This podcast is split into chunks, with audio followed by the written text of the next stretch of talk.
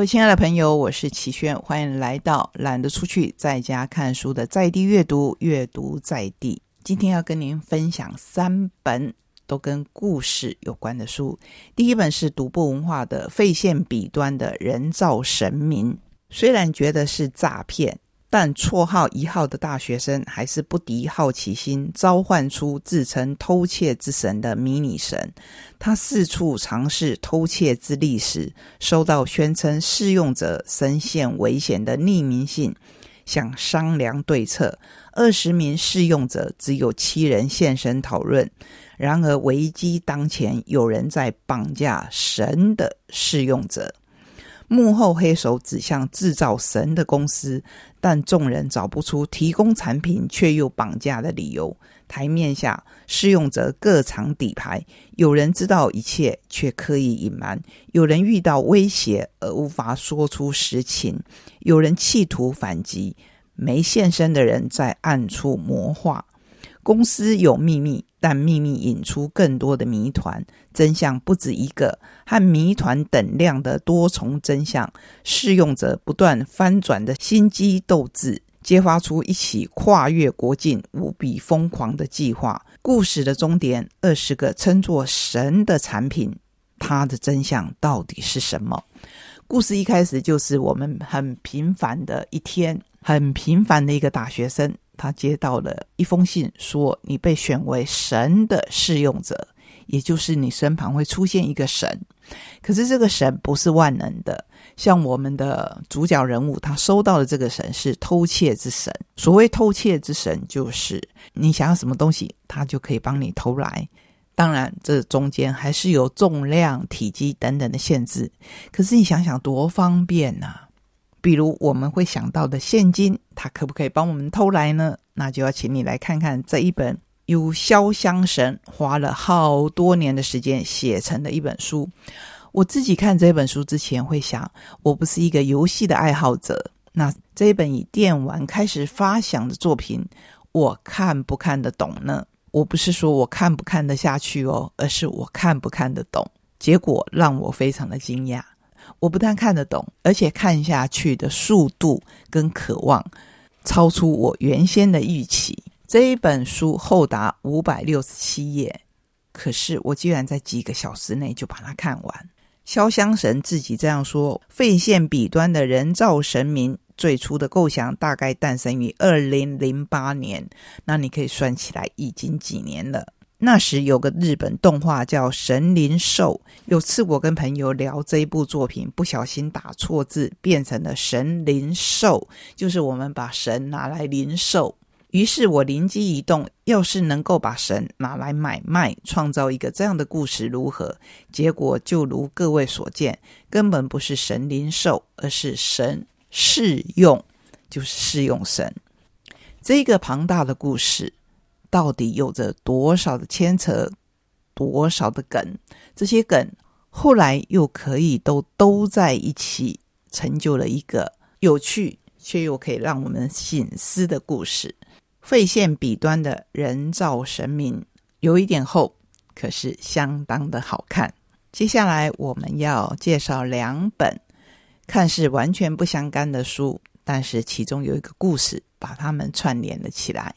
第一本是新经典文化的《小红帽在旅途中遇见尸体》，第二本是宝瓶刚出版热腾腾的《远方有哀伤，此地有我》。我们先来介绍《远方有哀伤，此地有我》，作者是陈杰浩跟许思宁，他们是一对夫妻。不过在这之前，陈杰浩已经出版了深深震撼大家的《不再沉默》。说的是三岁那一年，奶妈一家四口性侵了我整整三年。幼小的我如同痉挛，每当父母来奶妈家看我，我总是用尽力气，全身抽搐的哭喊：“可不可以带我走？”但是没有人听我说。然而，比性侵更大的伤害与失落是，我是我父母的困难，我是一个多余的东西。这不是小说或电影，这是他的真实人生，一段埋藏三十年、令人不忍的沉痛过往。他勇敢凝视，并且自我疗愈。这一次，太太陪着他写“远方有哀伤，此地有我”，从性侵受害者到幸存者，一段陪伴着同行的创伤疗愈之路。任何一个受伤的人都有机会重新开始。有人会说，这是一本很沉重的书吗？宝瓶的社长朱亚军说，他觉得这是一本爱之书。二零一六年已《不再沉默》一书揭露童年创伤的陈杰浩，多年来在妻子徐思宁的陪伴下，艰难但坚定的一步步走在复原重建的路上。在妻子无尽的爱与耐心的倾听理解中，一颗被冰封的心逐渐拾回跳动的勇气。这是一本由创伤幸存者与陪伴者共同撰写，从陪伴角度出发的理解与疗愈之书，为陪伴者指引方向，也为创伤者带来希望与力量。我要选里面杰浩所写的《逃出糖果屋》。糖果屋这个故事，相信有很多人都知道。杰浩说：“从很久以前，我就不敢看《糖果屋》这个故事。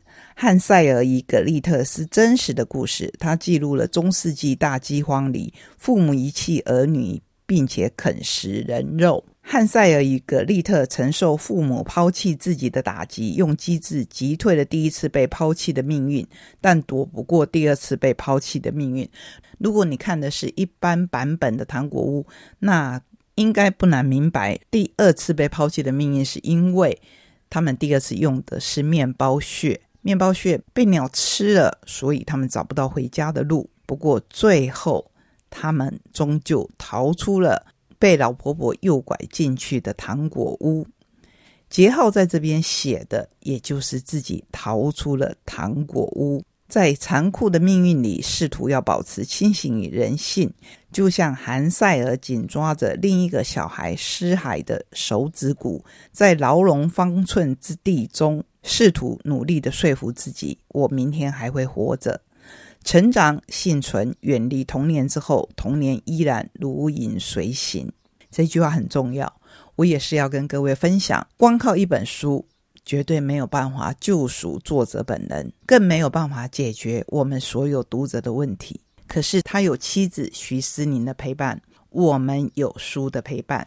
就像要跟您介绍的颠覆传统童话故事的小红帽在旅途中遇见尸体，新经典文化出版的这一本。改写童话故事的轻推理小说，已经是想象力天马行空的作者清流碧人在国内的第二本。第一本就是《从前从前某个地方有具尸体》，一样是由童话改编的推理小说。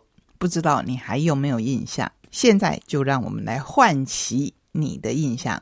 继从前从前某个地方有具尸体之后，清流鄙人向西洋童话世界下战帖。因为之前那一本书是以日本的童话为主，这次挑战西洋的童话，以小红帽为主角，他在旅途当中遇到的事件。第一期是玻璃鞋的共患，被女巫施魔法的小红帽，得以与灰姑娘一起搭乘南瓜马车前往城堡参加舞会，没想到途中不小心撞死人。那么凶手是谁呢？我们跳过第二则，先来介绍第三则。沉睡森林的秘密。小红帽来到睡美人的国家，因为出手相助宰相，宰相收留他过夜。不料家仆的儿子居然杀了人。第四则，少女啊，点燃野心的火柴。小红帽即将抵达终点，在目的地的港都，听见有个叫爱莲的少女当上火柴公司的老板。一路介绍下来，你应该知道，他挑选的就是灰姑娘、睡美人。以及卖火柴的少女。那么我刚才跳过的第二则是什么呢？崩坏的甜美密室。汉塞尔与葛丽特邀请小红帽吃肉派。后来去糖果屋寻找梅根兄妹俩一起回来的继母时，发现继母死掉了。凶手又是谁呢？但这里面我想特别提出来跟各位分享的是里头的一段。这个家除了吃饭的厨房以外，只有两个房间，一间是高夫和前妻的寝室，另一个房间则是汉塞尔和格丽特的寝室。格丽特从刚才就一直这么说：“小红帽，今天和我们一起睡吧。”汉塞尔当然不假思索的回绝了，不可以让客人睡我们的寝室，太失礼了。不好意思，小红帽，我妹妹才八岁，还不懂事。这边有一个重点，他说我妹妹才八岁，还不懂事。你还记得我们刚才介绍的那一本书《伤痛的过往》开始的时间，节号只有三岁，所以改写的童话当然不是像童话那么的甜美。为什么汉塞尔坚持妹妹要跟他同房呢？故事到了最后，当凶手被抓走时，格丽特开口叫小红帽跟他说：“谢谢你。”小红帽有一点惊讶，问他为什么，并且想起难不成兄妹俩的房间对汉塞尔而言是甜美的密室，对格丽特而言却是痛苦的牢笼？格丽特脸上始终挂着惴惴不安的表情，是因为。点点点，这里就要请你自己来看了。因为即便再怎么改编自童话的奇特推理小说，一样不能爆雷。这边只有一句话来跟各位分享，就是随时都要向前看哦。看完每一本书以后，这也是我的感想，就是我们随时都要向前看。谢谢你陪我们走今天这一趟比较奇特的阅读旅程，我们。下个礼拜同一时间空中再会，拜拜。